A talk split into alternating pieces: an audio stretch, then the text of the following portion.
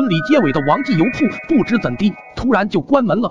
这一关就是十多天，幸好村头的邻记油店卖那城里的油，并且那生意啊也是好得很。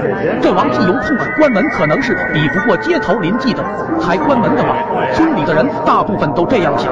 可就奇了怪了，在一个月后，那王记油铺又开门做生意了，并且那些油飘出来一种独特的香味，吸引着人的嗅觉。村里的人都去他那买油，听一些村民说，用那油做菜。简直好吃的不得了，是色香味俱全呢。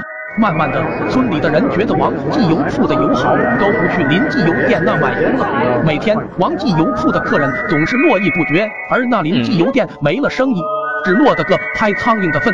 一天，可村里出大事了，李大妈家的大娃不见了，失踪了。警察找了十多天也没找到。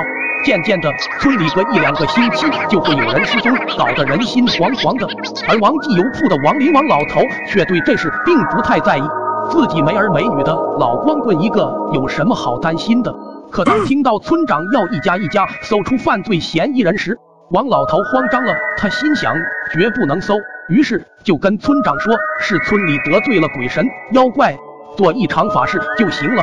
可村长并不信这些，当场当机立断说一定要搜，却没看到王老头眼中的一丝丝怨毒与嘴角的一丝鬼笑。第二天，村里传来消息，村长失踪了。大家都说村长激怒了妖怪鬼神，受到了惩罚。于是村里就请了个法师做了场法事，结果真的一连几个星期都没有人失踪。但是村外的一个新坟却被人挖开了，里面的人不见了。渐渐的，只要有新坟，总会鬼不知鬼不觉的被人挖开，里面的尸体总会被偷。村里人的风俗是死者为大，这坟被挖是被偷，也是不吉利的。一开始以为是黄鼠皮子偷的，可发现却不是，可就是捉不住偷尸的人，村民也没办法。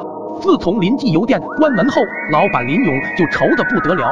那是因为一店关门了，没了经济来源；二是眼红王记油铺，为什么他的油卖的那么好？于是就想着怎么把他的秘方偷过来。半夜，惨白的月光照着漆黑的夜，夜猫子在不停的叫。因为在乡村，所以村里的人都很早睡觉，四周很静，静得慌了林勇的心。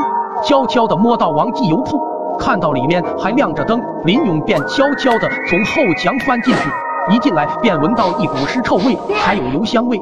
怎么会有尸臭？